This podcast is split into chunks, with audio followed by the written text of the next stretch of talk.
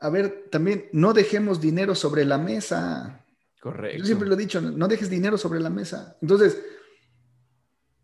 si tienes un crédito Infonavit, te apuesto lo que quieras que tienes un saldo a favor, pero por supuesto que sí. Entonces, estás pagando intereses por ese crédito que te están otorgando. Bueno, pues esos créditos, esos intereses, los puedes deducir y al deducirlos puedes tener un saldo a favor. Y seguro, sueldos y salarios, más un crédito Infonavit, tienes un saldo a favor. Segurísimo. Entonces, ve por esa lana. O sea, ¿cómo te quedarían ahorita unos 20 mil pesitos? Hola, ¿qué tal? Bienvenidos a Exitosamente, el podcast en donde pondremos a tu alcance consejos, experiencias, herramientas y mucha más información que no te han dado en la escuela para alcanzar el éxito en tu vida. Temas relacionados con el ámbito laboral, finanzas personales, liderazgo y un largo etcétera que te llevarán a conseguir el éxito y vivir plenamente. Soy Rodrigo y quiero acompañarte en tu camino al éxito. Habiendo dicho esto, ¡Comenzamos! Bienvenidos amigos una vez más a este su podcast Exitosamente. El día de hoy estamos con Armando Tapia, líder de operaciones de Taxat y pues el día de hoy vamos a estar hablando principalmente de la declaración anual para personas físicas y si se puede también para personas morales. ¿Vale? Armando, un gusto. ¿Qué tal, estimado Rodrigo? Muchas gracias por la invitación y pues un fuerte saludo para toda tu comunidad y audiencia. Muchas gracias por la invitación y pues vamos a darle gran tema. Gracias. Perfecto, Armando. Cuéntanos cómo surge Taxat, de dónde viene la idea y cómo se materializa. Muchas gracias, Rodrigo. Hoy por hoy lo que nosotros decimos es que Taxat es una firma de tecnología encaminada, eh, especializada para temas fiscales de emprendimiento y de inversión, pero siempre con este tinte eh, fiscal 100%, ¿no? Entonces, estamos muy, muy encaminados para las, las, compañías, personas morales, el mundo de las inversiones, crowdfunding, los, los inversionistas. Entonces, ese es el perfil hoy por hoy de, de la compañía, de, de, la firma que junto con, con mi socio Fernando Tapia y, tu servidor estamos al frente de ella. Eh, Taxat surgió, eh, tenemos aproximadamente tres años en el, en el mercado. Eh, tu servidor eh, trabajó por más de 11 años en una, en una Big Four, eh, que la verdad es que fue una experiencia muy, muy grata para mí, fue una formación técnica bastante importante, pero siempre traes esta cosquilla de, de, emprender, de hacer lo tuyo, de perseguir, pues al final tu sueño. Entonces decidí separarme de esta empresa. Mi hermano es ingeniero en sistemas, que es Fernando Tapia, mi socio y este, él con la parte de tecnología y yo con el conocimiento técnico, eh, pues encaminado a esta parte fiscal y contable, decidimos pues emprender este proyecto. Y fue así como, como iniciamos juntando tecnología y juntando temas técnicos eh, fiscales, porque sabíamos que pues el tema tradicional en algún momento iba a empezar a mermar o a desaparecer y pues no es que fuéramos futuristas, pero el tema de, la pandemia vino a cambiar muchas cosas y la verdad es que ahí es donde posiblemente nosotros empezamos a resurgir eh, a pasos más agigantados porque como nos aliamos desde, desde antes al tema tecnológico, parece que pudimos este, dar avances y, y acomodarnos a las nuevas circunstancias. Para nosotros el tema de, del home office, trabajar a distancia, atender a los clientes vía tecnología, ya no era algo nuevo, ¿no? Entonces creo que esta parte nos, nos hizo este, estar más preparados. También surgimos esos, eh, sufrimos esos, esos estragos de, de, la pandemia, pero creo que nos acoplamos muchísimo más fácil. Entonces, eh, esto, esto es Taxat, eh, fue así como la, la, idea, como surgió de, conjuntar tecnología y esta parte de, los conocimientos técnicos. Y pues brindamos desde, desde los inicios servicios tradicionales de cuestiones de asesoría fiscal para las personas eh, morales y personas físicas en ese sentido. Y en este 20, a finales casi del 2020 y 2021 nos metimos muy, muy, muy fuerte al tema de del mundo del crowdfunding y las inversiones. Y pues es, es a donde ahí abrimos una nueva, nueva división de negocio y le estamos pegando durísimo. Y creo que pues ese, ese a grandes rasgos es eh, lo que pues estamos haciendo y cómo surgimos, ¿no? Muchas gracias, Armando. Y sí, de hecho, me consta que, que, le han estado pegando durísimo a lo del crowdfunding. De hecho, yo los conocí por eso. Soy este, inversionista en algunas plataformas de crowdfunding y de ahí empezaron las, las alianzas con Taxat, ¿no? Sí, justo. Vientos. Perfecto, muchas gracias Armando. Pues vamos a las, a las preguntas ahora sí de, de, de, la carnita de esta, de esta historia. Cuéntanos, ¿por qué es importante la declaración de impuestos? Fíjate que me voy a centrar en esta parte de, de la declaración de, de, impuestos. Como tú sabes, eh, pues todos al ser mexicanos ya vía la, la constitución política, pues dice que todos tenemos la, obligación de, contribuir y de ahí se deriva el que seamos contribuyentes, ¿no? Entonces, todo lo que tenga un, impacto positivo para ti va a estar sujeto de lo que es la ley del impuesto sobre la renta. Y toda actividad o acto que realices va a estar relacionado con la ley del impuesto al valor agregado. Y a lo mejor esto en español, pues todo lo que tú ganes en ese sentido hay algunas excepciones para la, para la renta, pero todo lo que ganes pues va a estar sujeto al final a, un impuesto que graba los ingresos, que es el impuesto sobre la renta. Y pues si realizas a lo mejor alguna actividad eh, pues de comercio, una prestación de servicios, eh, pues en general están grabados del impuesto al valor agregado. Y convivimos tanto con este impuesto que a lo mejor pues ni siquiera nos damos cuenta pero el simple hecho de que vayas a la tienda y compres un refresco, unas papitas, ya eres desde ahí, estás pagando el impuesto. ¿Por qué? Porque son productos y, están grabados y tienen IVA. Lo que pasa es de que tú lo estás pagando como consumidor final y después alguien más lo, paga o lo entera la autoridad. Entonces, es una convivencia ya nata que tenemos con, con este impuesto y, sin embargo, pues hay, digamos que hay dos clasificaciones de contribuyentes para hacer como un pequeño preámbulo. Los que acabo de explicar que son contribuyentes pasivos, que pues, ni siquiera te das cuenta.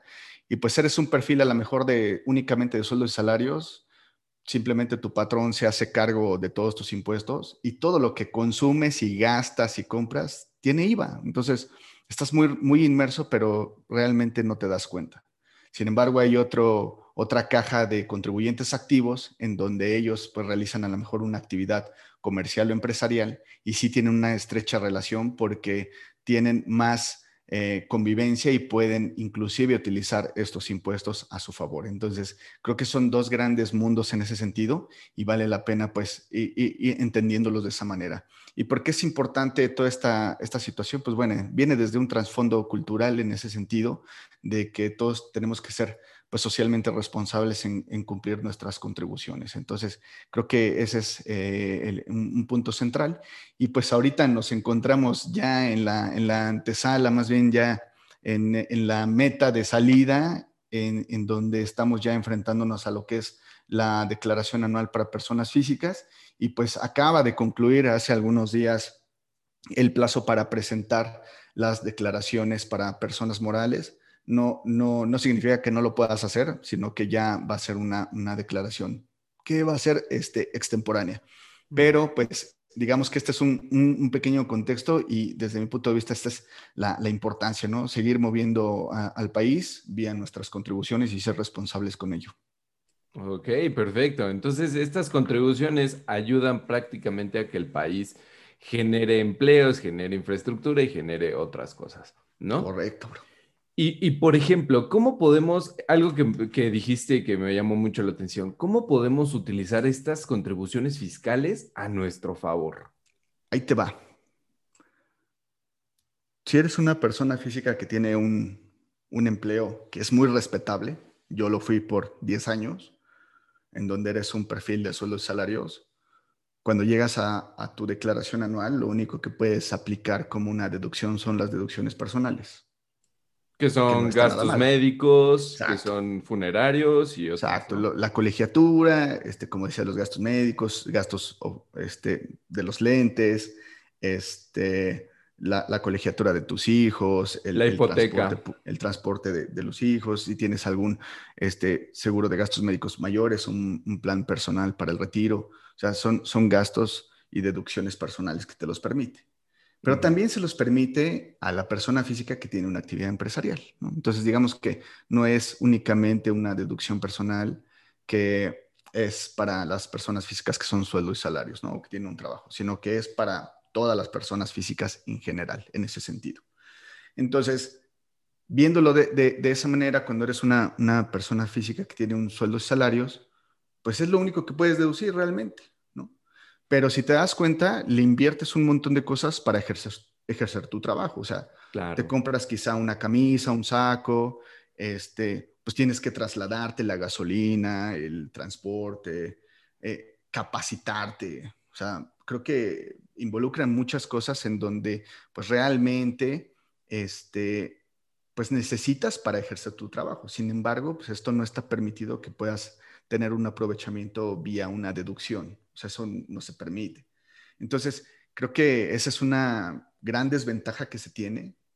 No así en la actividad empresarial o, actividades comerciales, porque todo lo que gastes o inviertas que tenga una estricta relación para que puedas ejercer tu trabajo y puedas generar un ingreso, es deducible para ti. La ley dice que sea estrictamente indispensable, pero eso, estrictamente indispensable es, casi casi como respirar. es, un, concepto muy ambiguo. Pero la Corte lo que dice, que sea necesario, bueno, esa palabra ya es diferente. El contexto a la, luz de la traducción es muy diferente.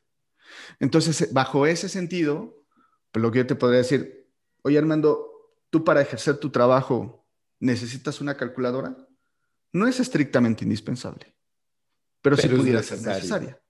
Entonces, bajo ese sentido, claro que la puedo decir. Armando, ¿puedes deducir este micrófono que, que estás utilizando para el podcast? Por supuesto que sí, porque esto me llega, eh, genera más alcance. Entonces, el que yo a lo mejor gane 10 pesos en una actividad empresarial e invierta 7, pues voy a pagar el impuesto sobre una, sobre una utilidad de 3. Pero no sucede así para una persona física que sueldo y salarios. Ella va a su impuesto sobre su ingreso. El mío o el de cualquier emprendedor o cualquier persona que se dedica a una actividad empresarial o comercial, su impuesto va sobre la utilidad. Hay una gran diferencia en que vaya sobre tu ingreso o sobre tu, tu utilidad. Entonces, así lo, así lo explicaría o lo comentaría yo, Rodrigo. Wow, esto, esto me acaba de abrir la, mente y creo que, bueno, por ahí tengo un amigo, Lalo, si nos estás escuchando, esto va para ti. Eh, es un amigo que tiene su actividad empresarial, pero está dado de alta como persona física o como el famoso RIF, que ahorita creo que ya está en, este, en las últimas, ¿no? Sí. Y no quiere pasarse a lo que es una sociedad o a lo que es una persona moral. Sí. Entonces, ¿le convendría la persona moral?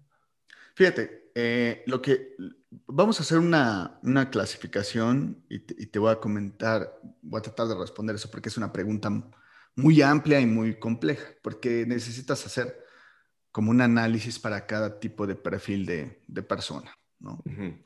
Eh, la persona física puede realizar una, actividad empresarial como en, el caso de Eduardo, ¿verdad?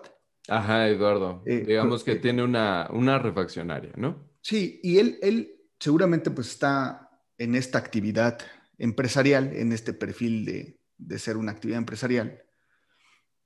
Y precisamente seguro eh, está en ese régimen, en ese régimen fiscal para las personas físicas, en donde a él perfectamente le permiten pues hacer todo lo que te acabo de decir, o sea, aplicar todas las deducciones que estén, relacionadas con su negocio. Y está bastante interesante, ¿no? Sin embargo, pues a lo mejor conforme va creciendo, valdría mucho la pena analizar si es necesario cambiar a una persona moral porque a veces son más escalables. En el caso de que tú necesites algún tema de, inversión, de financiamiento, hoy por hoy hay muchos planes de emprendimiento y de, crecimiento para, pymes, porque se podría decir una persona física, una, pyme.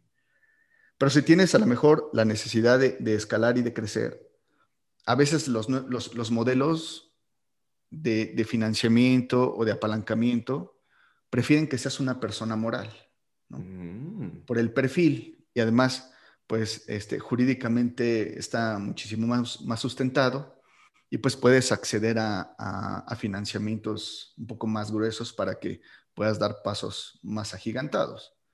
Eh, posiblemente las reglas del juego sean un poco distintas, pero sin lugar a duda creo que valdría la pena explorarlo y ver si, si vale la pena. Pero eh, en este caso, si está en un perfil de, persona física con, actividad empresarial, pasa exactamente lo mismo como te lo comentaba. O sea, él puede deducir todo lo relacionado con su actividad, ¿no? O sea, él inclusive puede tener empleados, deducir esa nómina, deducir la renta del local, toda la materia prima que compra, este, inclusive publicidad, vaya, son gastos relacionados con su actividad y él perfectamente los puede aplicar y deducir. O sea, hay el perfil de ser una empresa o eres una persona moral o eres una persona física con este perfil de actividad empresarial. Mm, perfecto, muchas gracias Armando. O, otra pregunta que tenemos aquí de, la audiencia es, eh, ahorita hay una reforma para todas las ventas en línea, incluyendo Facebook. ¿Tendrás algo de información o algo, algo que nos permita entenderlo en, en español? Claro. Este, Mira, en, en junio del año pasado entró en vigor, no así porque ya venía desde, desde un anteproyecto más, más, hacia atrás, pero en junio del año pasado entró en vigor ya la aplicación de un régimen específico para personas físicas que realizan actividades eh, comerciales a través de una intermediación de una plataforma tecnológica, ¿no? lo que es Uber, Didi, Rappi, Cabify, este, el e-commerce a través de Mercado Libre, este, Mercado Libre y, este tipo de situaciones. O sea, creo que esta, esta reforma vino a, regular esta parte porque pues sí se tenía un poquito de, pues, de descontrol, era, era un verdadero una fiesta porque pues no sabías que realmente qué, estabas, qué estaba pasando contigo tú tributabas a tu mejor entender y era lo que se venía haciendo. Pero la autoridad, pues, empezó a hacer una, una segregación de todas estas actividades y por eso es que le creó inclusive un apartado especial en, la ley del impuesto sobre la renta y en la ley del impuesto al valor agregado y los puso en, una caja específica. Eh, este nuevo régimen fiscal aplica para las personas físicas que prestan un servicio de transporte o prestan este servicio de reparto de alimentos, siempre que sea a través de la intermediación de una plataforma. Y también para aquellos que tienen este prestación de servicios o renta de espacios a través de Airbnb, ¿no? como un, como un símil a una renta. Y también aquellos que realizan una actividad eh, comercial a través de este e-commerce. ¿no? Entonces son, digamos que tres cajas que, la, ley comprende o contempla respecto de estas actividades que puedes realizar a través de, la intermediación de las plataformas tecnológicas. Y en ese sentido, pues eh, hay dos, principales aspectos. Cuando tú estás dentro de, este tipo de actividades, lo que tienes que hacer en primera instancia es inscribirte al Registro Federal de Contribuyentes, evidentemente, y darte de alta en este régimen fiscal. Y ahí tienes que elegir precisamente estas dos, alternativas. La primera de ellas es que la plataforma tecnológica por la cual tú tienes esta intermediación te aplique una retención definitiva. ¿Qué significa esto? Que él te quite todo el impuesto y se acabó. Tú no vas a tener ningún tipo de obligación fiscal por ello. Pero solamente te aplica ese perfil si eres una persona física que tienes únicamente sueldos y salarios, ingresos por intereses que provengan del sistema financiero y pertenecer a una plataforma tecnológica. Si ese es tu perfil, le puedes decir a la plataforma, hey, quítame todo el impuesto, tú hazte cargo, no me interesa, no quiero saber nada de ello, hazlo tú. Entonces, lo que va a hacer la plataforma es te va a retirar todo el impuesto. Y otra particularidad es de que este ingreso no, no, no debe ser mayor a 300 mil pesos en el año. Si estás en, esa, en ese perfil, te va bien y puedes ocupar eso. Desde mi punto de vista, creo que es una solución práctica y posiblemente yo también la ocuparía. Y la otra alternativa que te da es que tú te hagas cargo 100% de tus impuestos. Aunque la plataforma te va a hacer unas retenciones parciales, tú te tienes que hacer cargo de ellos y estar presentando tus declaraciones mensuales de impuesto sobre la renta y de impuesto al valor agregado. Entonces, en ese sentido, pues tú te tendrías que estar haciendo responsable. Pero ahí, pues igual, volvemos a lo mismo. Imagínate que eres un conductor de, de Uber, entonces puedes deducir o puedes tener el aprovechamiento de la deducción de tus neumáticos, de un servicio, del el mismo sueldo que le pagas al conductor, este, pues ya sabes, todos estos souvenirs que tienen, o aguas, o el, combustible, vaya, como que el mismo auto, ¿no? Entonces, eh, es tomar una decisión de qué es lo que tú quieres elegir y pues es ahí sopesar en ese sentido. Pero ya hay un, régimen especial y lo que yo sí les diría es que si no has hecho nada en ese sentido, pues por lo menos trates de darte de alta en el régimen y le compartas este RFC tuyo a la plataforma tecnológica, porque si no lo haces, las retenciones que te hace la plataforma son descomunales.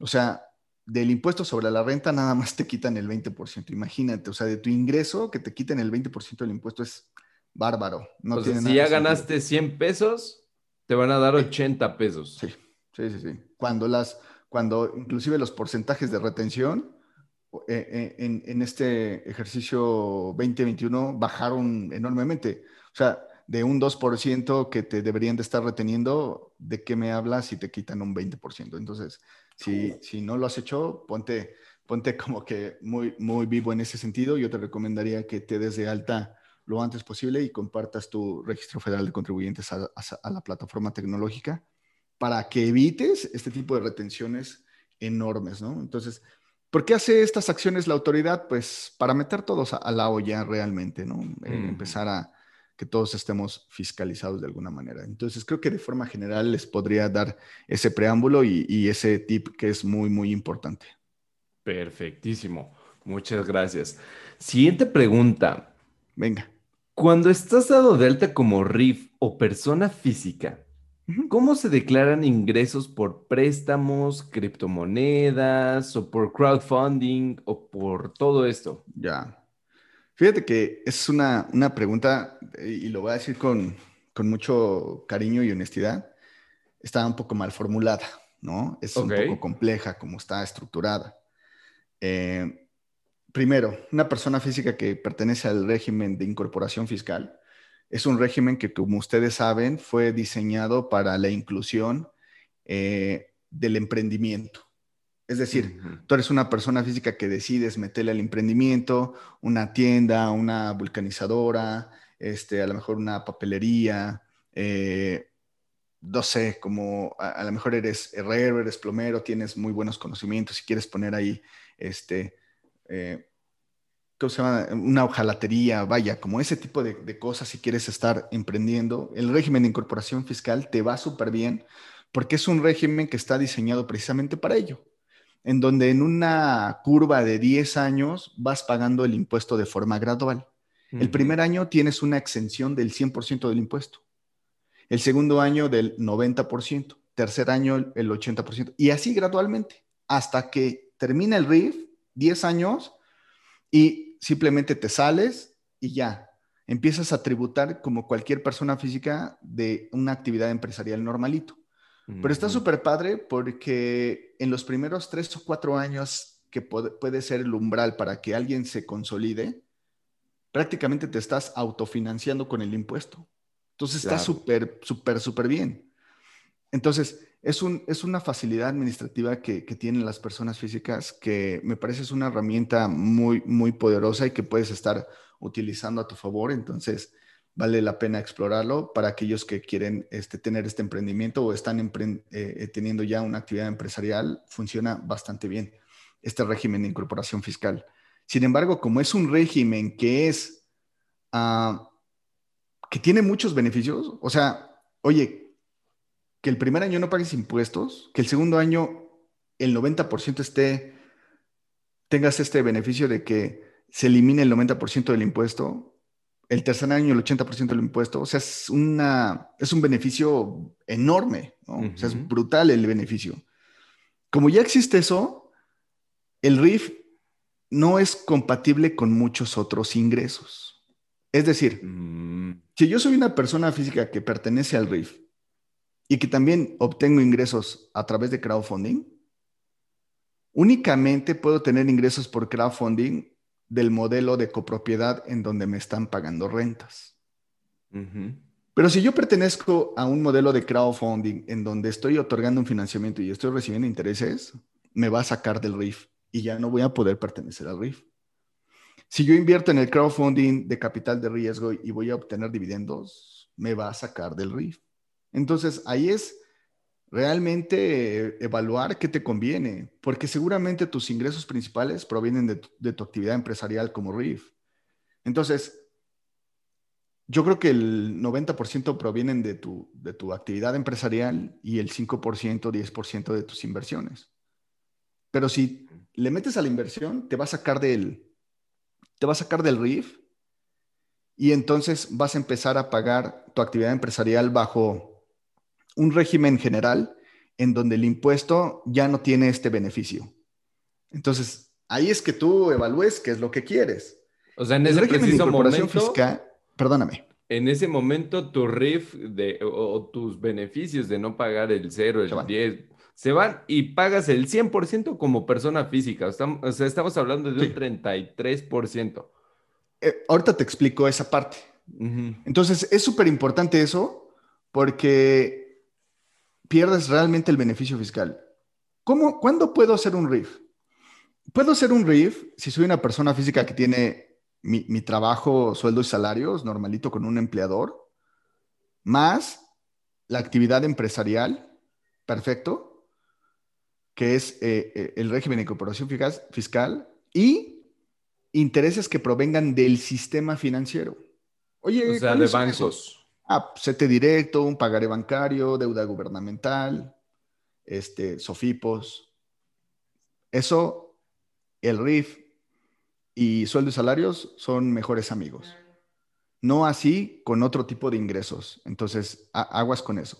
Y lo que me preguntabas, estimado Rodrigo, una persona física, por ejemplo, que soy sueldo y salarios normalito, o una persona que tiene una, actividad empresarial o, cualquiera que esté pagando bajo el impuesto sobre la renta, excepto el RIF, el impuesto va gradual y va gradual de una tasa del 2% hasta el 35% y va por capas.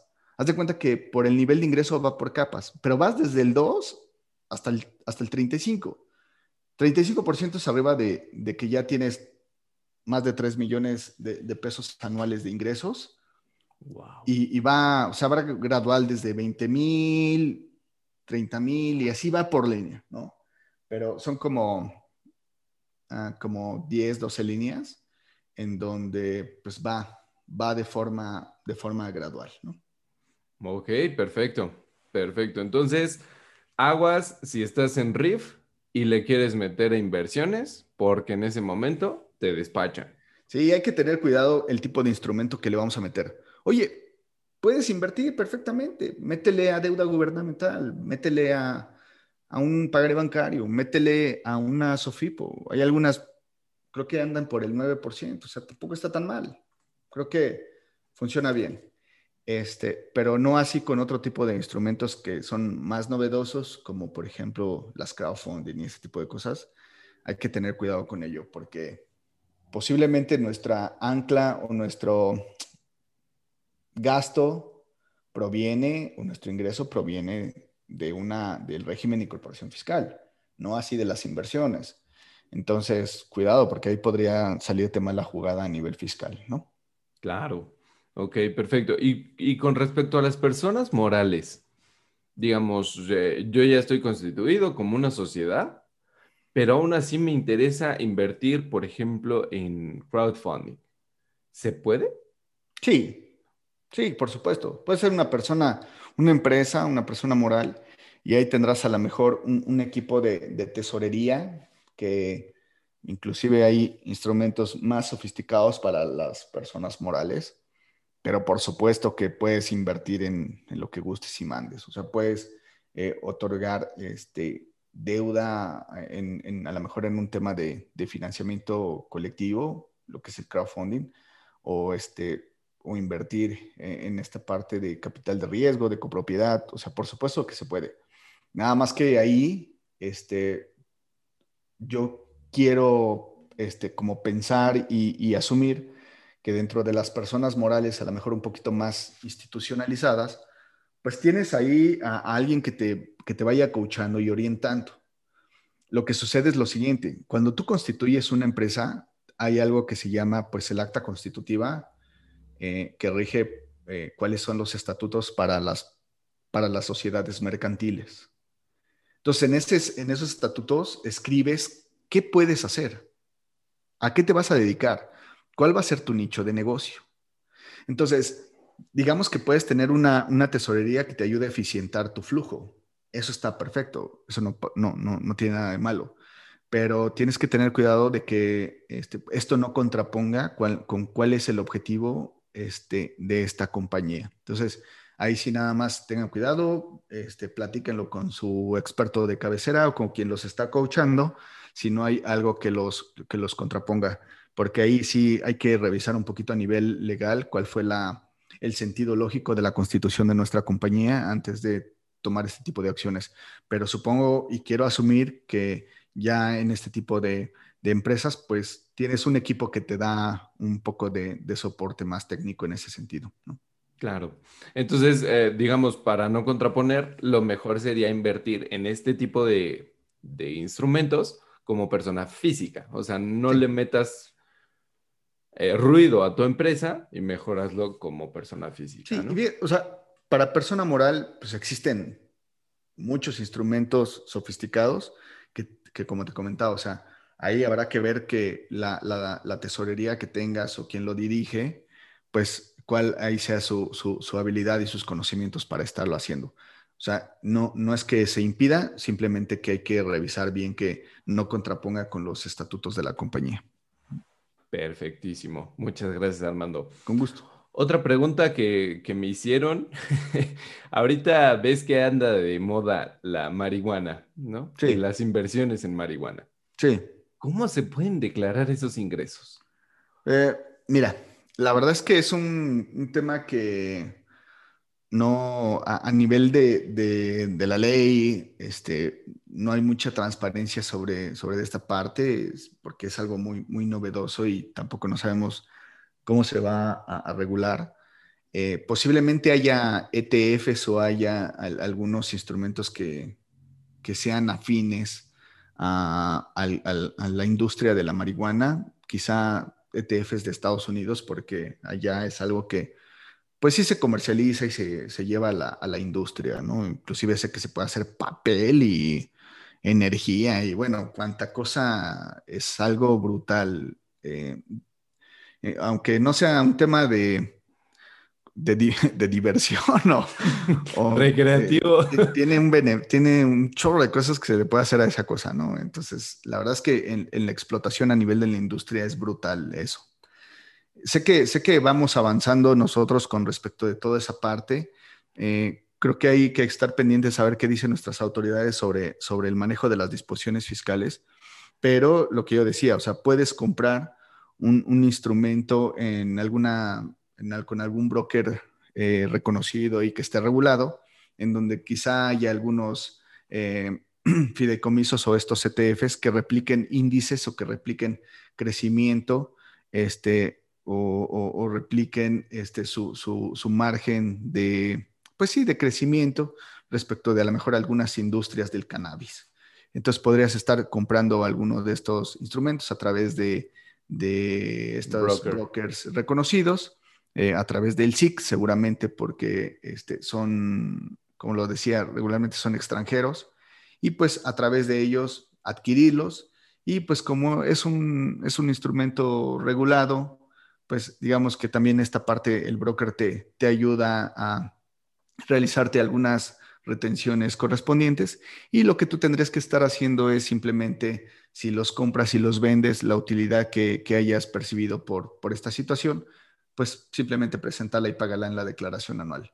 Pero este es algo que ahorita se, me viene a la mente como comentarles, pero algo que haya o, algo que esté aquí para el gobierno mexicano o tengamos que estar haciendo, hoy por hoy no hay nada, ¿no? Entonces, este, creo que vale la pena todavía esperar. Nos falta mucho camino por delante respecto de ello. Creo que primero va a ser su chamba, este, pues todas estas eh, instituciones de regulación y ya luego le entrará el fisco, pero a ver, a ver qué sucede. Perfecto, perfecto. Y ya que andamos en inversiones, en inversiones como persona física. Sí. ¿Cómo se declaran o, cuál es tu, mm, tu consejo para declarar ingresos por, por préstamos o por crowdfunding o por estos, estos nuevos instrumentos que están en el mercado? Sí, ya. Fíjate que es, un, es una charla este, que a lo mejor no vamos a llevar aquí, si, si lo explicaría paso a paso, es muy, muy amplia. Sin embargo, creo que le, eh, voy a tratar de darles el, principal tip para que esto los, los ayude a ustedes. la magia de esto es que tú puedas identificar cuál es el tipo de rendimiento o el tipo de recompensa que vas a recibir vía crowdfunding o en cualquier otro tipo de inversión, ¿no? La ley del impuesto sobre la renta para las personas físicas instituyó un, un título y, seccionado por varios capítulos, en donde por cada tipo de ingreso estableció reglas bien particulares, ¿no? Entonces, como que se puso a diseñar un apartado específico para cada tipo de ingreso que tú puedas estar obteniendo. Y dijo, ah, pues voy a poner una caja para sueldos y salarios, otra caja para las actividades empresariales, otra caja para el RIF, otra caja para plataformas tecnológicas, otra caja para intereses del sistema financiero, otra caja para enajenación, otra caja para enajenación de acciones, otra caja para dividendos, otra caja para otros ingresos y ahí comprende lo que son ingresos del extranjero o ingresos por intereses que no provengan del sistema financiero o cualquier otro tipo de ingresos. Entonces, como que hizo una sección para cada uno de ellos. Y cuando los inversionistas se, acercan con nosotros, oye, es que invierto en esta crowdfunding Y, ¿qué hago? Oye, es que invierto en esta crowdfunding Y, ¿qué hago? Es que invierto en esta crowdfunding X, ¿qué hago? Es que, o sea, como que lo, como por nombre, ellos, ah, pues en esta de los, de los tabiques, en esta de, este... De la bolita de nieve. exactamente.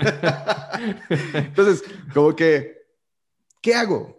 Y, siempre como que eh, eso a lo que, a lo que te arriesgas es de que tienes que estar aprendiéndote el nombre para, para saber como qué tipo de ingreso te está dando. Entonces, más bien yo les trato de cambiar la, la, la, lógica de análisis y lo que siempre les digo es, a ver, acércate siempre con el ejecutivo que te está vendiendo o, con, la, con la crowdfunding misma o con la institución para preguntarle en específico cuál es el nombre y apellido del rendimiento que vas a recibir. Porque hay algunas crowdfunding inmobiliarias que al final terminan pagándote intereses. Entonces, es muy importante mm. saber cuál es el rendimiento que vas a recibir. O vas a recibir intereses, vas a recibir rentas, vas a recibir dividendos, o capital. Como que es muy importante identificar qué está sucediendo, porque puede ser el, clásico ejemplo y donde muchos se, van con esa finta. Oye, un tema de, crowdfunding de, copropiedad. Dice, oye, me están dando utilidades, me están dando rentas, me están dando intereses, ¿qué sucede? Y digo, no, es que hay que entender bien la esencia del negocio y hay que preguntarles, oye, ¿para qué estás ocupando mi lana? Porque ahí te va. En un modelo de deuda, de deuda, como lo establece eh, la, ley FinTech, en ese sentido, tiene un apartado en donde de, este, menciona cada uno de los, de los tres modelos. Eh, en el modelo de deuda, lo que está sucediendo es que estás otorgando un financiamiento. estás prestando dinero. Y te pagan intereses. Sí, y tienes intereses. Y también pudiera existir algunas crowdfunding de, de copropiedad, llamadas copropiedad, pero lo que estás realmente haciendo es financiando una construcción o financiando la compra y venta de, bienes inmuebles. Y vas a seguir recibiendo intereses. Entonces es muy importante preguntar. Ahora, si le estás entrando a un modelo de copropiedad puro, significa que lo que estás haciendo es que entre muchas personas están haciendo una colecta para comprar, porque lo que estás haciendo es adquiriendo los derechos reales de un bien inmueble. Y muchas veces creo que eh, no quisiera decir que nuestras autoridades lo hacen mal, pero luego nada más van y copian y pegan, o, copian y lo meten al Google Translate y después ya lo pegan ahí. O sea, no hacen un análisis fuerte de lo que están haciendo. Y, o sea, son copia de algunas disposiciones fiscales de otros, o ilegales de otros países. O sea, también hay que decir las cosas como son. Entonces, ¿a qué te suena financiamiento colectivo de copropiedad? Dices, oye, financiamiento, pues no estás financiando. En la naturaleza de copropiedad estás comprando algo. Somos copropietarios. Financiamiento colectivo de capital de riesgo. No estás haciendo un financiamiento, estás comprando acciones, te estás volviendo accionista directo de la compañía. Pero por supuesto que socio, tienes acciones suscritas, exhibidas y pagadas, eres socio, no estás financiando nada. Entonces, ahí luego la gente, e, esa parte se me pierde porque, es que estoy financiando, no, güey, estás comprando, ¿no? Entonces, en el modelo de copropiedad, si tú compras en, en copropiedad un bien inmueble, pues el rendimiento que te van a pagar son rentas. Claro. Es como si tú tuvieras un local comercial y se lo rentaras a cualquier persona. Una no más que comprado entre varios. Sí, sí, así tal cual. Y en el del capital, pues funciona muy similar. Ahí ponen una, una compañía, una empresa moral, eh, abre una ronda cediendo el 10, el 9% de su capital. Y pues lo único que estás haciendo es que se, e, este capital se divide en eh, en el número de acciones y pues tú compras las que, las que gustes y mandes y las que te alcance. Y en ese sentido, aunque seas minoritario y tengas una sola acción, eres accionista. Eres accionista con todos los derechos que te cedan esa acción. Posiblemente al ser minorista, pues no tienes voz ni voto en la mesa. O sea, no puedes levantar la mano y decir, oigan, yo opino que debería pasar esto. Pero, pero por supuesto que eres este, dueño y tienes los derechos de que se te reparta una rebanadita de ese pastel. Entonces, aguas con eso. Entonces, la, recomendación de que yo les diría es, identifiquen bien cuál es el rendimiento que van a recibir y con base en ello, entonces sí tienes que revisar cuáles son las disposiciones fiscales que te tocaría hacer para el pago de, de tus impuestos. Yo podría ser muy extenso explicar cada uno de, los, de los bloques, pero el hecho de que tú logres comprender esto ya te va a ayudar muchísimo en ese sentido, ¿no? Para que puedas estar cumpliendo, pues, principalmente estos dos grandes impuestos federales, lo que es el impuesto sobre la renta y el impuesto al valor agregado en ese sentido, Rodrigo. Perfecto. Entonces, digamos que son tres rubros grandes. O recibes intereses por un préstamo, sea cual sea, o sea, sea un peer-to-peer o, compraron una sociedad, compró un edificio, lo renta y de ahí te va pagando el interés sobre tu capital. Está la compra de propiedad o de acciones. ¿Y cuál es el tercero? Ah, el, segundo es, es, precisamente esta compra de un bien inmueble, una propiedad, una, unidad habitacional, un centro comercial, una nave industrial. Es tuyo, eres ah, copropietario. Se renta y te dan rentas, ¿no? Normalito. Ah, y el tercero, pues, compras acciones de una compañía. Perfecto, perfecto. Entonces es intereses, rentas o dividendos. Exacto, tal cual. Perfecto. Y ya como hacen ello, pues ahí tendrías que ver cuál es la, disposición fiscal para cada uno de ellos. Inclusive, Rodrigo, pues yo te, te doy la, la, apertura que podríamos estar haciendo algo únicamente crowdfunding, y ahí sí, si quieres, nos, nos profundizamos por cada uno de los, de los modelos. Perfecto. Y última pregunta, digamos, yo estoy invirtiendo ahorita en la plataforma de la bolita de nieve, eh, amigos que ya estuvieron aquí, Snowball, eh, ellos te dan dividendos mensuales. Pero, ¿cómo se debe de tratar esto si no lo bajo a mi cuenta bancaria? O sea, si, si todo el dinero se queda en la plataforma, ¿debo de, ¿debo de declarar o no debo de declarar? Ya, fíjate que acabas de, mencionar una de las preguntas más importantes. Y aquí sí, este, no es, no es como, como un warning ni algo va, va a suceder pero sí quiero decirles que pongan este, mucho, mucho énfasis en este sentido por lo siguiente. En el momento que una de estas plataformas genera un rendimiento para ti y tú tienes la capacidad de tomar una decisión entre reinvertirla o bajarla a tu banca, cuando tú tienes esa toma de decisiones, ya es un ingreso para ti. Oye, es que yo le pues di una instrucción lógica a la plataforma de que lo que se genere se reinvierta. Ah, pues cada que haces eso, es un ingreso para ti. Porque independientemente de que tú, de que tú este, lo estés reinvirtiendo, pues ya fue un ingreso que se generó, ya era tuyo, volvió a formar parte del capital. O sea, es un ingreso ya franco para ti entonces, desde ese momento ya lo deberías de estar considerando para efectos fiscales. Eh, quiero, quiero decirles una situación. Como ustedes saben, pues la, todas estas eh, crowdfunding están en un, proceso de, de, regulación. Y dentro de pues toda esta parte de sus obligaciones como entidades reguladas, van a tener que dar transparencia de toda la información que fluye bajo su plataforma. Entonces, digamos que la autoridad va a tener santo y seña de quién, cuándo y cómo recibió qué. Ojo con eso.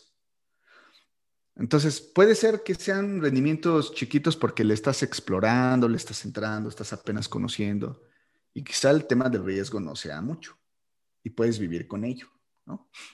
Jamás te voy a decir que no lo pagues porque pues, eso va en contra de mis, de las reglas de lo que yo, de lo que yo, este, promueves. Pues promuevo, ¿no? O sea, tienes que pagarlo.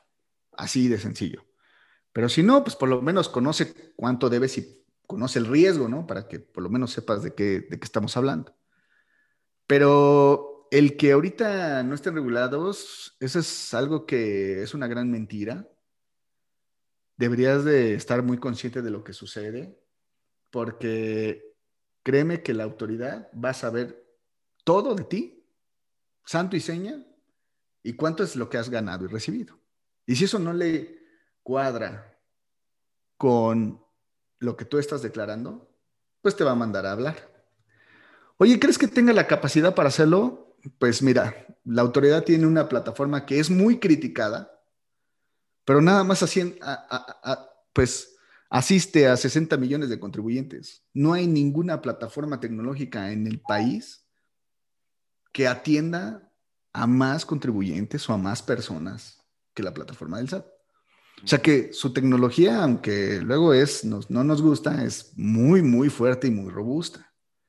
O sea, lo de la geolocalización que está súper de moda. O sea, saben todo de ti. Entonces, digamos que ya estamos en una era en donde creo que tratar de burlar a la autoridad ya no es una opción. Hay que tener cuidado. Entonces, yo sí les diría, empiecen a considerar el hecho de que este, si, no, si no han estado haciendo nada, pues a lo mejor por lo menos estar conscientes de cuántos son los rendimientos que he estado generando y pues irle midiendo el riesgo, ir, ir sabiendo cuándo es momento de tomar una decisión y empezar a tomar acciones. Entonces eso es lo que, lo que yo les diría. El hecho de que no lo retires del wallet o de la plataforma no significa que no haya ya surtido efectos fiscales. Desde ese momento ya tuvo efectos fiscales, se va a tener, la autoridad va a tener la transparencia de lo que estás haciendo ¿Y qué es lo que haces? Pues ah. desde tu smartphone fondeas, desde tu banca fondeas Snowball, ¿no? Ajá. O fondeas cualquiera. Ajá. Está geolocalizada. La plataforma está geolocalizada. Si no, no puedes, o sea, no sé si se han dado cuenta, pero si no activas el geolocalizador, no puedes ya transferirle a las plataformas, algunas plataformas fin. Órale. Entonces, aguas con eso, ¿eh? Oye, es que la autoridad no sabe cuánto inviertes. ¿Seguro? Es que, la, es que el SAT no sabe que le transferí. ¿Estás seguro de lo que estás diciendo? Ojo con eso. Pero, por ejemplo, digamos, el caso práctico, yo fondeo ahorita mi wallet en cierta plataforma y le meto mil pesos y me regresan 20 pesos. ¿Cómo, o sea, cómo declaras en primera que esos mil pesos salieron y cómo declaras que esos 20 pesos entraron? Fíjate, esos, al final esos mil pesos pues era ya dinero tuyo, en ese sentido. Correcto. Entonces, digamos que es un dinero que en estricta teoría ya debió haber pagado impuestos porque probablemente viene de tu sueldo y salarios. Entonces es un dinero limpio que ya pagó impuestos. Entonces, digamos que no, no tienes ningún tema con ello. Pero los 20 pesos que se generan de, esa, de ese rendimiento en los informes que hacen estas plataformas o que van a hacer, pues le van a decir que, que Rodrigo ganó 20 pesos. Y ahí se va a quedar. Y a lo mejor no le tomen importancia. Pero después van a ver que Rodrigo en, ya en dos años, en tres años ya no eran 20 pesos, sino que a lo mejor ya fueron rendimientos de acumulados de 30 mil, de 40 mil pesos. Entonces, cuando ya ahí el tiro le sea más atractivo para la autoridad, pues seguramente ahí sí te va a decir, a ver, Rodrigo, ven para acá.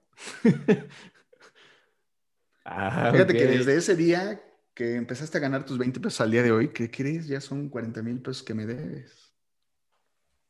Pues ojo con eso.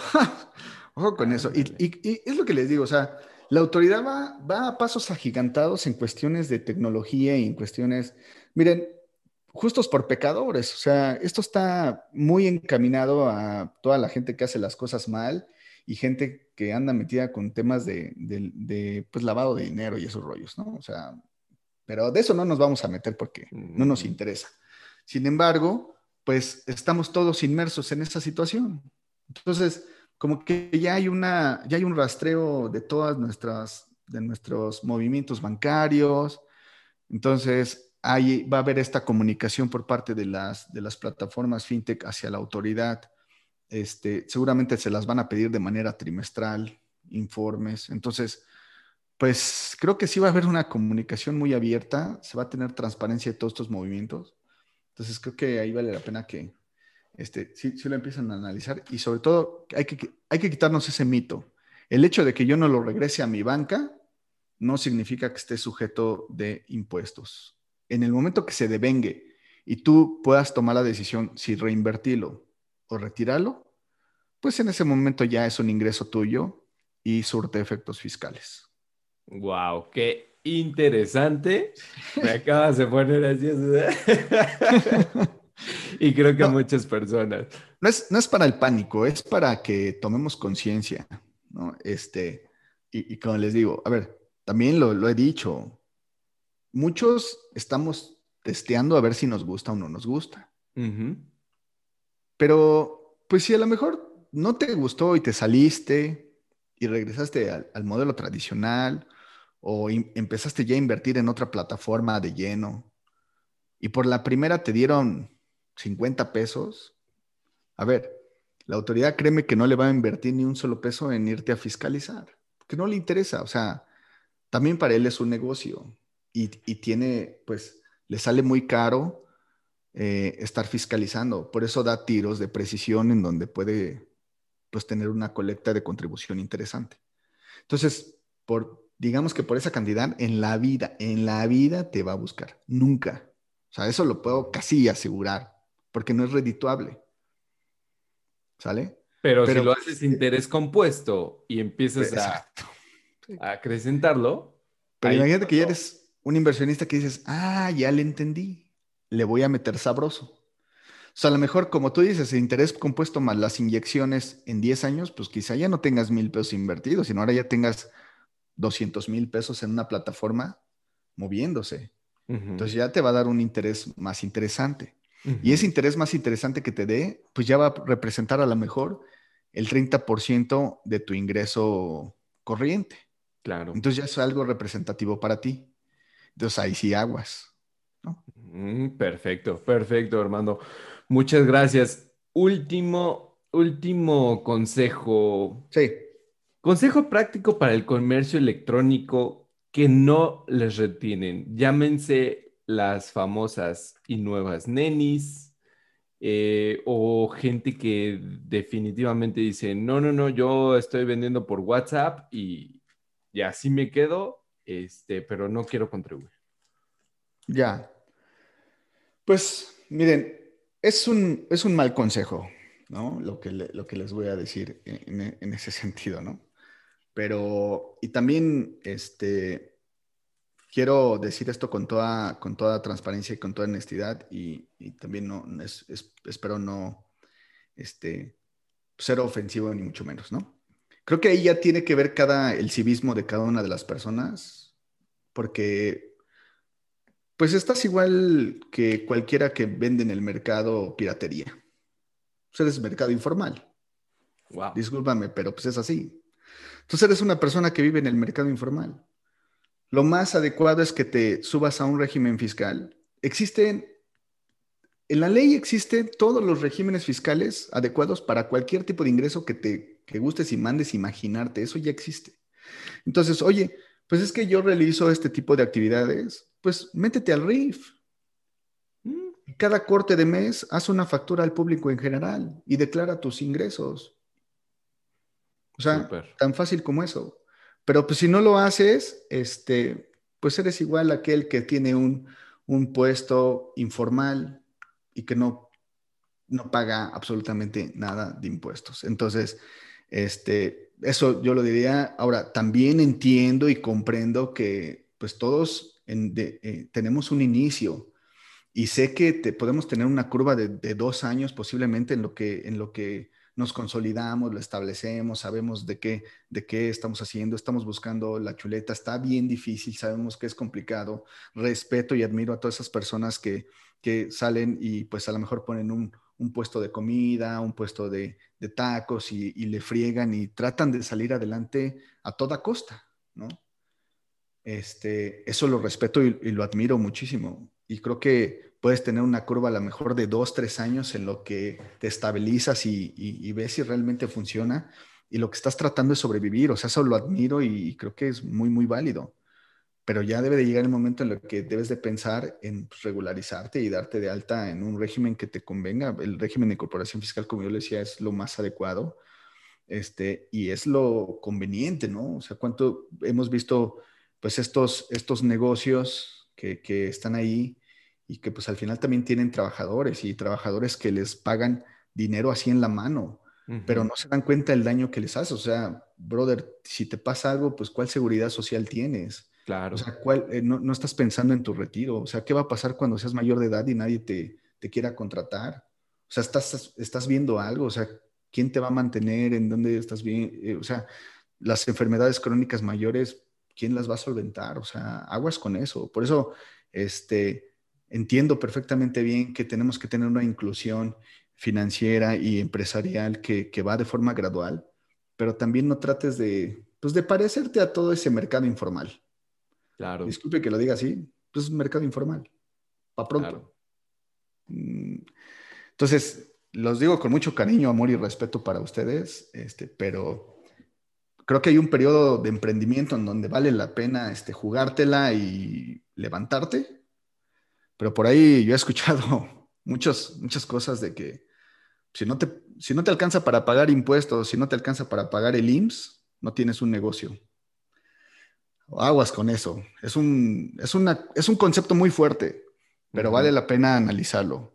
Y les digo, respeto mucho a quien va empezando y está bien, pero después de una curva de dos, tres años, hay que regularizarse. Sin es abuso, ¿no? Sí, sí, es otra cosa.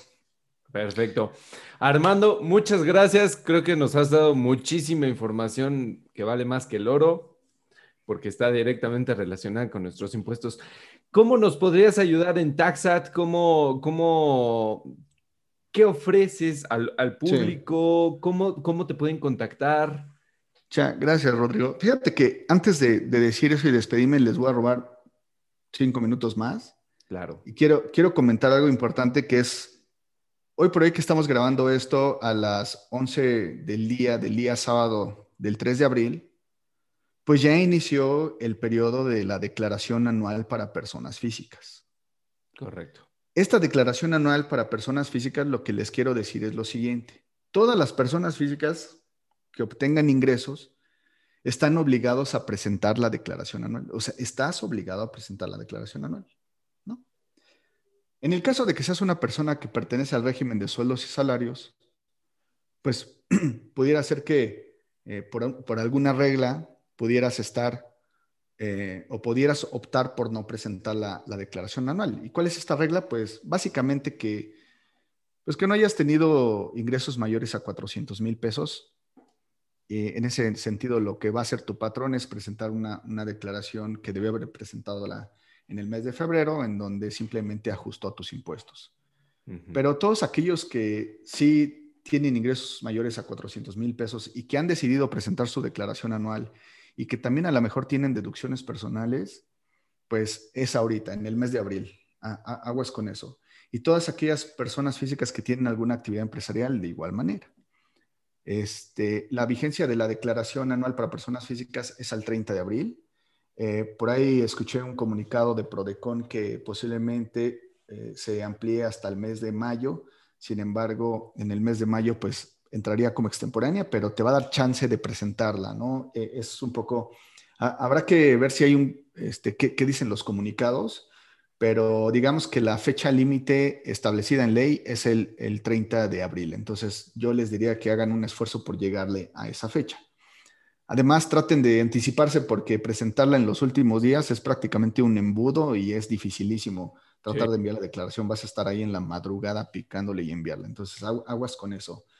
Este, otra consideración importante es que en la declaración anual, lo que ya hayas presentado vía pagos provisionales, Rodrigo, este, no lo puedes uh, o no lo puedes modificar. O sea, la información que ya venga cargada en la declaración anual no la puedes modificar.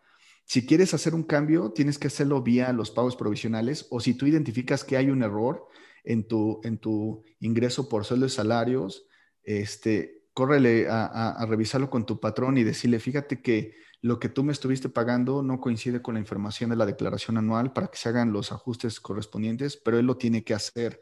Entonces, Ojo con eso, la información que viene ya precargada no se puede sobreescribir, no se puede modificar y si quieres modificar algo, tienes que identificar el origen y regresar a corregirlo. Hay que tener cuidado con ello. Los intereses que provienen del sistema financiero, eso ya viene precargado sin ningún problema, simplemente es revisarlo y verlo. Entonces, eh, aguas con eso. Eh, en la sección de lo que son las deducciones personales, hay que tener cuidado como que todas estas deducciones que sean eh, permitidas ya estén relacionadas, a lo mejor muchas de ellas porque no tienen asociado el concepto cuando nosotros hicimos el gasto o, la adquisición y no relacionamos bien el concepto del gasto, a lo mejor no viene clasificada. Entonces hay que, hay que ir a la declaración anual en la parte de las deducciones y ver cuáles son los gastos, clasificarlos. Vaya, eh, no es tanto como darle siguiente, siguiente, siguiente y enviar. Es detenernos, revisarla con cuidado. Si algo nos llama la atención, eh, pues revisarlo con nuestro patrón o si no, si es algún tema de actividad empresarial y, vemos que tiene un error, eso lo tienes que corregir vía los pagos provisionales. Entonces, eh, creo que estamos a buen tiempo. Eh, sí, lo, que dijo la, la, autoridad es que si la presentabas en la, en la primera semana, tu devolución iba a ser instantánea, iba a ser súper ágil. Vale la pena intentarlo a ver qué, sucede. Este, pero sí, no se, no, no se vayan a los últimos días porque va a ser realmente un, cuello de botella y va a ser casi imposible tratar de enviarla.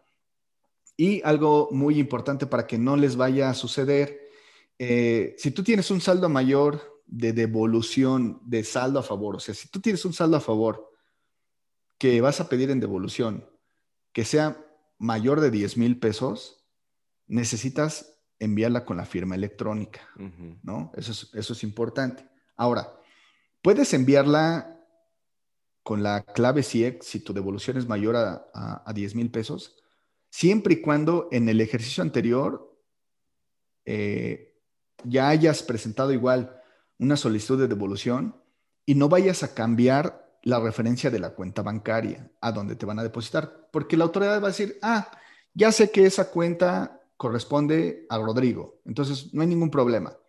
Pero si la cambias, ahí ya valió.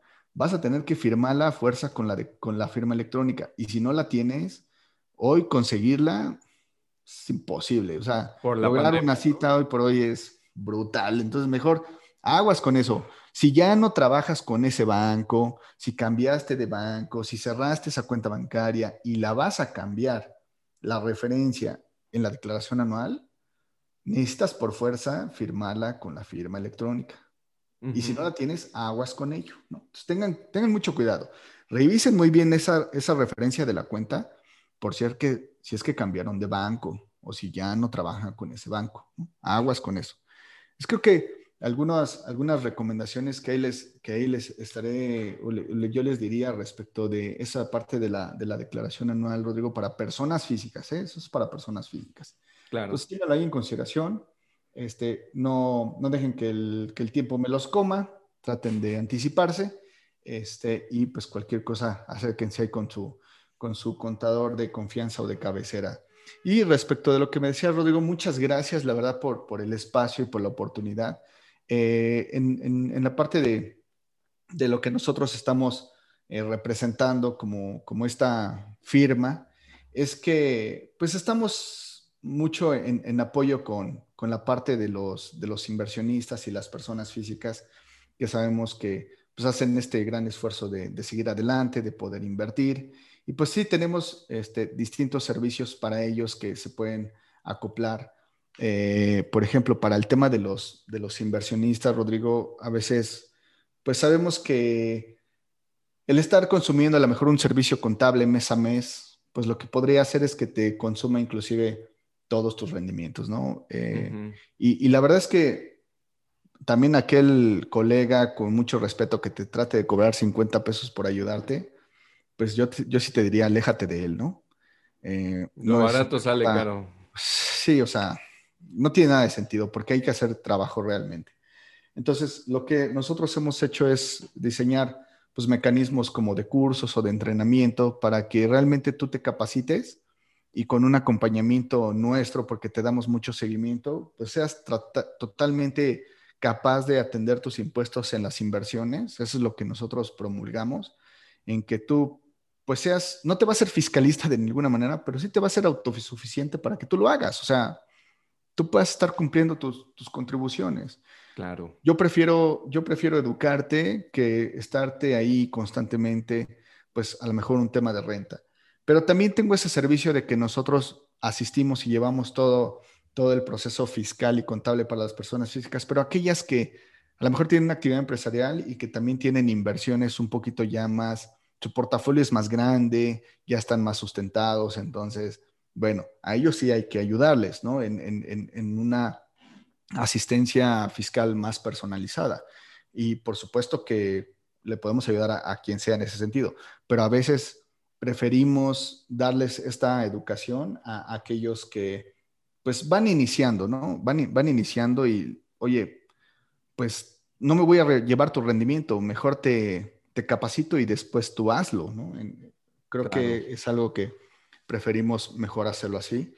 Y pues, este, quiero compartirte que Taxat pues está trabajando porque para ellos sí les, les presto servicios de tema de, asesorías con, con, crowdfunding. Este, estamos trabajando con, con algunas de ellas. Eh, no, no, no puedo decir sus nombres por protección de datos, pero nosotros somos una firma que está trabajando directamente con las crowd. Entonces, logramos comprender la sensibilidad y, el tema de operación de este tipo de, compañías. Entonces, por eso es que eh, nos sentimos muy confiados de transmitir el conocimiento para la parte de los inversionistas y que sea de esa manera. Y ahorita, como lo comentaba, pues está esta gran campaña de la declaración anual en donde nosotros pues estamos brindando este servicio de acompañarlos en, la declaración anual. Entonces, pues si, si gustan o tienen alguna alguna duda o quieren que nosotros los ayudemos, pues con gusto pueden comunicar con nosotros y apoyarlos en ese sentido, este Rodrigo. Entonces, tenemos el servicio tradicional, por decirlo así, pero este, a nuestra manera de, llevar toda la parte fiscal eh, y contable para las empresas o, y personas físicas. Y pues también tenemos este, esta asistencia eh, te digo, novedosa respecto de las inversiones y lo, el tema de, crowdfunding, pues es a lo que nos dedicamos básicamente. Perfecto, Armando. Muchísimas gracias. ¿En dónde los podemos encontrar para, para cualquier asunto que quieran el público este, tratar sus impuestos con, con los mejores. Sí, muchas gracias, Rodrigo. Pues mira, eh, tenemos presencia en la mayor parte de, las redes sociales. Eh, ahí nos, nos, pueden encontrar, principalmente eh, en lo que es la parte de, Facebook. Estamos en Instagram, también en, Twitter, en LinkedIn. Entonces, en, en, cualquiera de ellas nos pueden eh, encontrar. Estamos metiéndole también fuerte a la parte de TikTok, explorando la verdad ahí cómo nos va. Pero en la parte de Facebook principalmente, ahí nos pueden encontrar como, como Taxat, este, y, ahí en, la parte de, del chat, pues ellos nos, pueden estar asistiendo. O también quiero compartirles el teléfono de asistencia a clientes, que es un número solar, pero es directamente a, a la asistencia a clientes, que es el 5559 56 69 52. Ese es el teléfono de, de, asistencia a clientes. O también este, vía correo electrónico nos pueden estar encontrando a info, info arroba taxat.com. Entonces, ese es el, correo, pero también el mayor tráfico de, de, comunicación que nos pueden estar eh, buscando, pues es vía redes sociales. O también este, los invito a que revisen nuestra página, que es www.taxat.tax. Entonces ahí también nos pueden estar encontrando este, y pues ahí con muchísimo gusto los podemos estar asistiendo para cualquier este, duda o, lo que gusten, inclusive vía, si, tú lo permites, este, que hagan la referencia vía tu canal, pues con gusto también nosotros podemos estarlos asistiendo. Y pues de verdad les agradezco muchísimo. Creo que es muy importante estos asuntos este, fiscales, sobre todo desde un, véanlo desde un punto de responsabilidad social, no tanto de, ah, es una obligación, este, no, no gano mucho y todavía me quitan los impuestos. O sea, hay que quitarnos un poquito esa parte de, de mentalidad. Es más bien un tema de responsabilidad social que tenemos que ser, pues, eso, ¿no? Contribuir al, gasto público, ya quien lo administre y haga tonterías, bueno, ese es un tema que no nos vamos a meter, pero creo que es nuestra labor como cívica, como buenos mexicanos, de pues estar contribuyendo.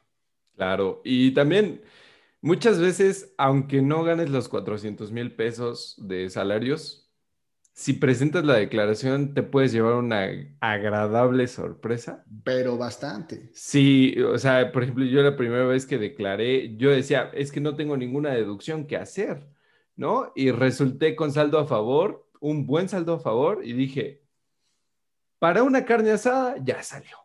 Fíjate, Rodrigo, ¿cuántas personas físicas que tienen una chamba tienen un crédito Infonavit? Buen un buen, o sea, un buen, un buen. A, ver, también no dejemos dinero sobre la mesa. Correcto. Yo siempre lo he dicho, no dejes dinero sobre la mesa. Entonces, si tienes un crédito Infonavit, te apuesto lo que quieras que tienes un saldo a favor. Pero por supuesto que sí. Entonces, estás pagando intereses por ese crédito que te están otorgando. Bueno, pues esos créditos, esos intereses, los puedes deducir y al deducirlos puedes tener un saldo a favor.